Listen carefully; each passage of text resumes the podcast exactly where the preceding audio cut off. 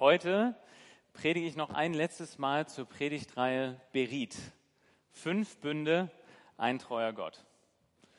Ich habe mit dieser Predigtreihe vor den Sommerferien angefangen, in den Sommerferien ein bisschen weitergemacht und heute ist der letzte von fünf Teilen. Für mich war diese Predigtreihe besonders, weil ich mich auf jede Predigt ungefähr so sehr vorbereitet habe wie normalerweise auf drei. Weil ich bei jeder Predigt irgendwie einmal durch die ganze Bibel gegangen bin das war echt aufwendig, aber es hat mich richtig gefreut als Prediger, dass ich gemerkt habe, ihr habt euch darauf eingelassen. Und ähm, euch hat das gefallen, mal ein bisschen so die großen Linien in der Bibel gemeinsam anzugucken. Das war richtig cool. Ich weiß, es gab so Situationen, da saß ich im Büro und habe mich wieder auf eine Predigt vorbereitet. Ich so, Markus, was stimmt denn jetzt da? Und Markus mir so, pff, weiß ich doch nicht, du hast hier das Thema ausgesucht. Also vielen Dank, dass ihr euch auf so ein bisschen komplexere Sachen eingelassen habt, aber es hat richtig Spaß gemacht, das mit euch zu machen. Wir haben angefangen mit dem Noah-Bund und wir haben gesehen, dass es bei Gottes Plan für die Welt nicht nur um die Menschen geht, sondern dass es ihm um die ganze Schöpfung geht. Um die Tiere und aber auch die ganze äh, unlebendige Schöpfung außenrum. Wir haben uns den Abraham-Bund angeguckt und ich bin mit euch einmal von Anfang bis Ende durch die ganze Bibel gegangen und wir haben gesehen, dass wir an diesen vier Punkten, Gottes Volk, Gottes Ort, Gottes Segen und Segen für die Welt, eigentlich jedes Kapitel der Bibel einordnen können. Wir haben uns den Sinai-Bund angeguckt mit dem Gesetz und wir haben gesehen, dass das mosaische Gesetz eigentlich ein gutes Gesetz ist und dass zum Beispiel solche Stellen wie Auge um Auge, Zahn um Zahn eigentlich eine gute Sache sind, nämlich wenn wir in Konflikte geraten. Und wir haben uns als letztes den David-Bund angeguckt und haben gesehen, dass äh, dieses Königtum, was im Alten Testament angekündigt wurde, sich ganz anders verwirklicht, nämlich in Jesus, einem König, der regiert, indem er gute Dinge aufgibt, um noch Besseres zu bewirken. In jeder dieser Predigten habe ich irgendwann gesagt, naja, und dann kommen wir ans Alte Testament und da sieht es so aus. Der Sinai-Bund ist vollkommen gescheitert und auch der David-Bund am Ende des Alten Testamentes sieht so aus, als ob er gescheitert ist. Das Volk Israel lebt nicht mehr im verheißenen Land, sondern wird, wie ihr da sehen könnt, aus Jerusalem deportiert. Die ganze Stadt geht in Flammen auf. Das Königtum endet. Und auch wenn sie dann nach einer Weile wieder zurück in ihr Land geführt werden, so ist doch all die Herrlichkeit und all das, was diese vier Bünde angekündigt haben, scheinbar nicht mehr so greifbar. Es braucht etwas Neues. Und so wird dann auch genau in dieser Zeit, als Jerusalem zerstört wird, von Jeremia, dem Propheten, ein neuer Bund angekündigt, der all diese anderen Bünde jetzt endlich zur Geltung bringen wird. Und diesen Bund gucken wir uns heute an. Wir haben die Lesung schon eben gehört. Jeremia 31, der neue Bund. Und wir wollen uns die Frage stellen, jetzt kommt dieser neue Bund, was ist denn eigentlich neu an diesem neuen Bund? Die Lesung haben wir eben schon gehört. Ich lese nur noch mal den letzten Abschnitt zusammen. Siege Tage kommen, spricht der Herr, da schließe ich mit dem Haus Israel und mit dem Haus Juda einen neuen Bund. Und was ist das für ein Bund? Ich werde mein Gesetz in ihr Inneres legen und werde es auf ihr Herz schreiben. Und ich werde ihr Gott sein und sie werden mein Volk sein. Dann wird nicht mehr einer seinen Nächsten oder einen seinen Bruder lehren und sagen, erkennt den Herrn, denn sie alle werden mich erkennen, von ihrem Kleinsten bis zu ihrem Größten, spricht der Herr denn ich werde ihre Schuld vergeben und an ihre Sünde nicht mehr denken. Und wir gucken uns jetzt vier Punkte an, die hier vorkommen, was neu ist an diesem neuen Bund. Und wir werden merken, manche dieser Punkte sind eher halb neu. Und es gibt aber auch einen Punkt, wo ich das Gefühl habe, der ist sehr neu. Und mit diesem Punkt, der sehr neu ist, wollen wir uns am Ende nochmal praktisch Gedanken machen, wie können wir das in unserem Leben als Christen heute verwirklichen. Also, was ist neu am neuen Bund? Erstens, internationale Versöhnung. Sticht vielleicht nicht sofort ins Auge, aber Gott beginnt diesen Text mit, ich schließe einen neuen Bund mit dem Haus Juda und mit dem Haus Israel. Das heißt mit beiden. Wir hatten schon in den letzten Predigten darüber gesprochen, irgendwann ist zwischen dem Haus Juda und dem Haus Israel Bürgerkrieg ausgebrochen. Die haben sich die ganze Zeit gegenseitig bekämpft. Dann wurde das erste deportiert, dann das zweite. Und so herrscht am Ende des Alten Testamentes diese Uneinheit zwischen dem Haus Israel und dem Haus Juda, aber auch zwischen dem ganzen Volk Gottes und den Völkern außenrum. Und jetzt wird dieser neue Bund angekündigt, aber für beide, für das Haus Israel und für das Haus Juda zusammen. Und wie wir es in der Schriftlesung eben von Anke schon gehört haben, ist es, sagt Gott, es ist mir zu wenig eigentlich, jetzt mich nur um das Haus Israel und das Haus Juda zu kümmern. Nein, ich werde auch noch die anderen Völker dazu holen. Und der neue Bund kündigt eine Zeit an, in der Menschen aus allen Völkern der ganzen Welt wieder miteinander versöhnt werden, wo sie nicht mehr im Bürgerkrieg miteinander stehen, wo sie sich nicht gegenseitig deportieren, sondern wo sie gemeinsam zu einem Gottesvolk gehören. Ein zweiter Punkt, und der ist nun wirklich ganz neu, Veränderung von innen. Gott sagt, ich werde mein Gesetz in ihr Inneres legen und mein Gesetz auf ihr Herz schreiben. Das mit den Völkern und so, das war so eine Verbesserung von dem, was schon war. Aber dass jetzt Gott die Menschen von innen neu macht, ganz neu, das hatten wir im Alten Testament bisher noch nicht gehört. Der erste Teil ist klar, ich werde mein Gesetz in ihr Inneres legen, aber das zweite, ich werde mein Gesetz auf ihr Herz schreiben, da muss ich noch was zu sagen. Wenn wir an Herz denken, dann denken wir so an Herzblatt, Herzschmerz, Romantik und große Gefühle. Aber das ist nicht, wie die Leute im alten Vorderen Orient das Herz verstanden haben. Wenn sie an Herzschmerz, große Gefühle und so weiter gedacht haben, dann haben sie das eher hier orientiert. Dann haben sie gesagt, ich spüre es gerade in meinen Gedärmen. Aber wenn sie von ihrem Herz gesprochen haben, dann haben sie darüber gesprochen, über ihren Willen, über ihre Entscheidung, über ihre ganze Lebensausrichtung, über das, was sie mit ihrem Leben tun. Also vielleicht ein kleines bisschen höher gerutscht, so ganz unser Verständnis vom Kopf ist es nicht, aber doch schon eher in die Richtung. Und wenn Gott jetzt sagt, ich werde mein Gesetz in ihr Inneres legen und auf ihr Herz schreiben, dann sagt Gott, was Neues an diesem neuen Bund ist für all diese Menschen, die sich gegenseitig bekämpfen, die mit mir nichts zu tun haben wollen, ich werde mein Gesetz in ihr Herz legen. Das heißt, mein Gesetz wird ihren Willen prägen und nicht nur, dass sie es wissen, sondern auch, dass sie es tun wollen. Das heißt, Gott kündigt hier an, im neuen Bund wird es so sein, dass Leute einfach Lust haben zu tun, was Gott sagt. Es ist nicht mehr wie im Alten Testament so ein Gesetz, das von außen kommt, wo man sagt, daran orientiere ich mich, das ist eine gute Weisung. Es sind nicht moralische Richtlinien, wo wir uns anstrengen, die zu befolgen, sondern Gott sagt, ich werde mein Gesetz auf ihr Herz schreiben, auf ihren Willen, auf ihre Entscheidung, auf ihre Lebensausrichtung. Das heißt, der neue Bund ist dadurch ganz anders, dass Menschen im neuen Bund von sich selbst das tun wollen, was Gott sagt.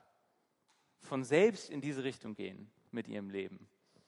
Und diese Veränderung von innen als Kern, das hat es bisher wirklich noch nicht gegeben. Ein weiterer Punkt, Gott sagt, nicht mehr wird einer seinen Nächsten lehren, denn alle werden mich erkennen. Dass Gott sagt, ihr werdet mein Volk sein, das hat es schon im Alten Testament gegeben. Und dass man Gott erkennen kann, das hat es auch schon im Alten Testament gegeben. Aber was jetzt so ein bisschen neu ist, ist, dass er sagt, so dieses ganze sich gegenseitig lehren, ein Priester, der dich unterweist, ein Familienvater, der dich unterweist, all diese Sachen, die ich eingerichtet habe, damit Leute mich kennenlernen können, die braucht es jetzt nicht mehr. Denn im neuen Bund wird jeder mich persönlich kennen. Da steht kein Lehrer mehr zwischen, kein Vermittler mehr, der irgendwie diesen Weg ebnen muss, sondern alle Menschen werden mich persönlich erkennen. Und zuletzt sagt Gott, ich werde ihre Schuld vergeben und an ihre Sünde nicht mehr denken. Diese Sündenvergebung gab es natürlich auch schon im Alten Testament. Es gab das Opfersystem. Die ganze Zeit ging es darum, dass wenn Leute es verbockt haben, sie auch wieder zu Gott zurückkehren können. Aber was jetzt vollkommen neu ist, ist, dass Gott sagt, ich werde ihre Schuld vergeben und ihre Sünde nicht mehr, an, nicht mehr dran denken. Es hat so etwas Finales. Das Sündenproblem im neuen Bund ist ein für alle Mal erledigt. Und wenn wir dann ins Neue Testament gehen, dann sehen wir, mit Jesus ist dieser neue Bund angebrochen. Wir feiern das einmal im Monat beim Abendmahl, erinnern wir uns daran, dass Jesus einen Becher mit Wein nimmt, ihn den Jüngern gibt und sagt, dieser Becher ist der neue Bund, besiegelt mit meinem Blut, das für euch vergossen ist. Das heißt, jedes Mal, wenn wir Abendmahl feiern, dann erinnern wir uns daran, dass Jesus sagt, all diese krassen Verheißungen, all diese Riesendinge, all diese neue Welt, durch mich hat das jetzt angefangen. Durch das, was ich am Kreuz getan habe. Und auch bei Paulus finden wir diese Betonung, dass was ganz Neues, wenn er zum Beispiel über den Heiligen Geist spricht und wie der Heilige Geist uns verändert, in Galater 5, 18 und 22, wo Paulus sagt, wenn ihr euch vom Geist führen lasst, steht ihr nicht mehr unter der Herrschaft des Gesetzes. Das heißt, diese externe Herrschaft des Gesetzes hat aufgehört. Und er sagt, die Frucht, die der Geist Gottes hervorbringt, besteht in Liebe, Freude, Frieden etc. Das heißt, auch Paulus sagt, ja, der neue Bund ist schon, hat schon angefangen. Die Veränderung beginnt jetzt von innen. Und jetzt denkt ihr vielleicht, wenn ihr ehrlich seid, an euch selbst oder wenn ihr ein bisschen genervt seid heute Morgen an euren Sitznachbarn und denkt so, naja, also so ganz kann ich das noch nicht sehen. Und hier kommen wir dann zu einem großen Geheimnis, das wir die ganze Zeit im Neuen Testament haben, das schon jetzt und noch nicht. Durch Jesus ist eindeutig der neue Bund schon angebrochen und wir haben schon den Heiligen Geist empfangen, der uns verändert. Aber vieles, das steht eben noch aus. Bei vielem ist es noch nicht ganz verwirklicht und wir warten auf eine Zeit, die noch vor uns liegt, wo letztendlich der neue Bund in Vollkommenheit erfüllt wird. Also, ein kurzer Überblick über den neuen Bund. Was ist neu, neu am neuen Bund? Die internationale Versöhnung, die Veränderung von innen, die direkte Gottesbeziehung und die vollkommene Sündenvergebung. Und der Punkt, der wirklich so am meisten hervorsticht, der wirklich neu ist, ist diese Veränderung von innen. Und deswegen möchte ich jetzt nochmal einen Moment nehmen, dass wir über diese Veränderung von innen sprechen. Weil das ist was, was uns alle betrifft. Vielleicht habt ihr schon mal diesen Satz gehört. Lass dich verändern. So, ihr habt irgendein Problem und ihr habt mit irgendwas in eurem Leben zu kämpfen und dann redet ihr mit anderen Christen drüber und dann wird euch dieser gute Rat gegeben, weißt du, du musst dich einfach von Gott verändern lassen. Und tatsächlich ist das nicht nur ein guter Rat, den wir ähm, so von anderen Leuten hören. Solche Formulierungen gibt es auch in der Bibel. So zum Beispiel in Epheser 5, 18 bis 21, wenn dann gesagt wird, lasst euch vom Geist Gottes erfüllen. Und dann wird beschrieben, wie sich das auswirkt, indem ihr einander mutigt mit Psalmen, Lobgesingen und von Gottes Geist eingegebenen Liedern singt und jubelnd und aus tiefstem Herzen zur Ehre des Herrn, Gott dem Vater dankend, immer für alles im Namen von Jesus Christus, euch einander unterordnen aus Ehrfurcht vor Christus. Aber ich weiß nicht, ob ihr schon mal drüber nachgedacht habt, ist doch komisch, dieser Appell, lass dich verändern, lass dich füllen. Das heißt, es ist letztendlich ein Gebot, mach das, und aber mit der Veränderung, lass das an dir machen. Und jetzt ist die Frage, wie können wir etwas machen, was jemand anders an uns machen soll? Und weil dieser Punkt Veränderung von innen so wichtig ist für den neuen Bund, wollte ich euch ein Beispiel zeigen, was mir unglaublich geholfen hat, diese Spannung zu verstehen. Was ihr hier seht, sind die Segel von einem Segelboot. Ich weiß nicht, wer von euch segeln geht. Kann ich mal kurz Hände sehen, wer von euch Segel erfahren ist? Okay, gibt, gibt einige. Ich war selber als Kind, wenn wir im Dänemark-Urlaub waren, hatten wir Freunde, wir waren manchmal mit dem segeln und ich bin in Hamburg aufgewachsen, da haben wir die Alster, wo auch Segelboote rumfahren. Und auch hier in Bremen an der Weser kann man immer gut ähm, Segelboote fahren sehen. Und beim Segeln gibt es genau dieses Problem. Man muss letztendlich was machen, was man nämlich selber nicht machen kann. Man muss das Schiff mit dem Wind vorwärts bewegen. Und wir wissen auch, kein Segler kann Wind machen. Also so, wenn der Wind nicht weht, dann kann man als Segler nichts machen. So, man kann nicht hingehen und pusten oder so einen kleinen Handventilator nehmen und damit das Schiff vorwärts treiben. Aber es gibt eine Sache, die man als Segler machen kann und auch machen muss. Man muss die Segel in den Wind stellen. Das heißt, genauso wie beim Heiligen Geist, das hilft mir total dieses Bild. Der Heilige Geist, der ist uns nicht verfügbar. Diese Veränderung von innen, die können wir nicht machen auf Knopfdruck, dass wir sagen, Heiliger Geist, schnipp, jetzt mach aber mal. So, wir können das nicht bewirken, dass der Heilige Geist uns verändert. Das macht der Heilige Geist. Aber es gibt diese Aufforderung, dass wir etwas machen sollen, nämlich uns füllen lassen. Und das ist dieselbe Anforderung, die man zum Beispiel an einen Segler haben kann oder an einen Segelschüler, dass man dem Segelschüler sagt, Junge, du musst die Segel vom Wind füllen lassen. So, du kannst die Segel nicht zusammengefaltet lassen, du kannst die Segel nicht in die andere Richtung drehen. Ich habe eine Herausforderung an dich, lass die Segel vom Wind füllen. Also, lass dich verändern. Mir hilft das, so dieses Bild, ich kann es nicht machen, aber ich kann meine Säge in den Wind stellen. Worauf ihr natürlich die nächste Frage habt. Moritz, wie stelle ich denn meine Säge jetzt in den Wind?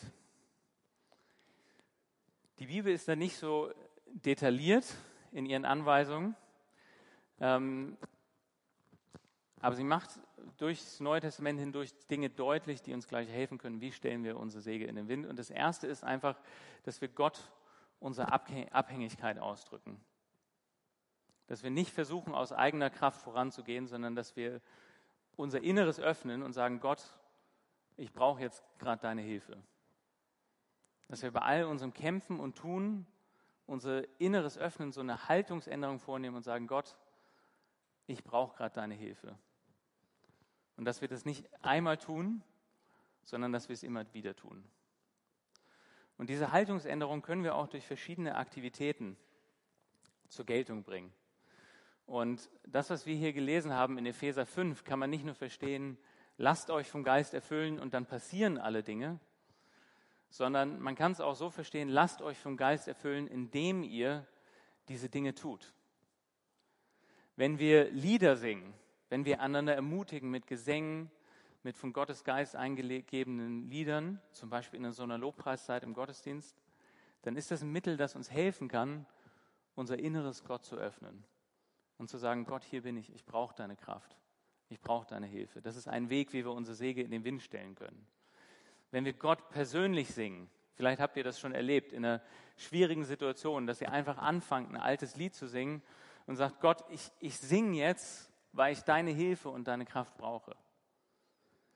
Indem wir danken und so Gott Raum geben und auch letztendlich, indem wir uns in unseren Beziehungen für Gott öffnen indem wir sagen, Gott, nicht ich bin der Chef in dieser Beziehung, sondern wir wollen uns einander unterordnen und wir wollen uns auch in dieser Beziehung für deine Hilfe öffnen. Das ist jetzt noch nicht die ganze Antwort. Es ist etwas Geheimnisvolles, dass Gott uns von innen verändert. Aber wenn ihr das nächste Mal dieser Herausforderung begegnet, für euch, so wenn jemand sagt, lass dich von Gott verändern, oder wenn ihr darüber denkt, wie kann ich mich von Gottes Geist erfüllen lassen, dann denkt an dieses Bild. Das heißt, stellt eure Segel in den Wind. Ihr könnt es nicht selber machen. Aber nehmt diese innere Haltung ein, dass ihr sagt, Gott, hier sind meine Segel, füll sie.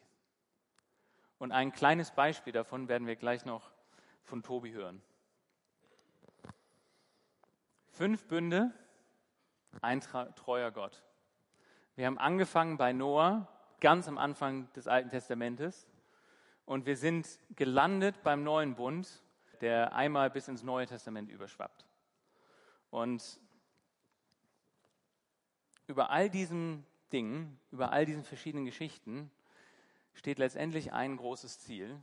Und auch das kommt in Texten zum neuen Bund vor und das möchte ich euch nochmal vorlesen.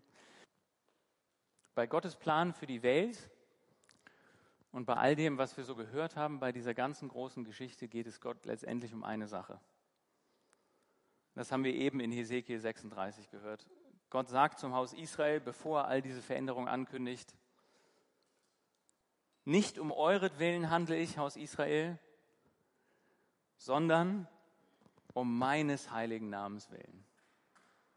Das große Ziel der biblischen Geschichte, das große Ziel der fünf Bünde, ist nicht, dass wir im Mittelpunkt stehen und dass wir geehrt werden, sondern dass Gott in seiner Größe sichtbar wird und dass sein heiliger Name geehrt wird. Amen.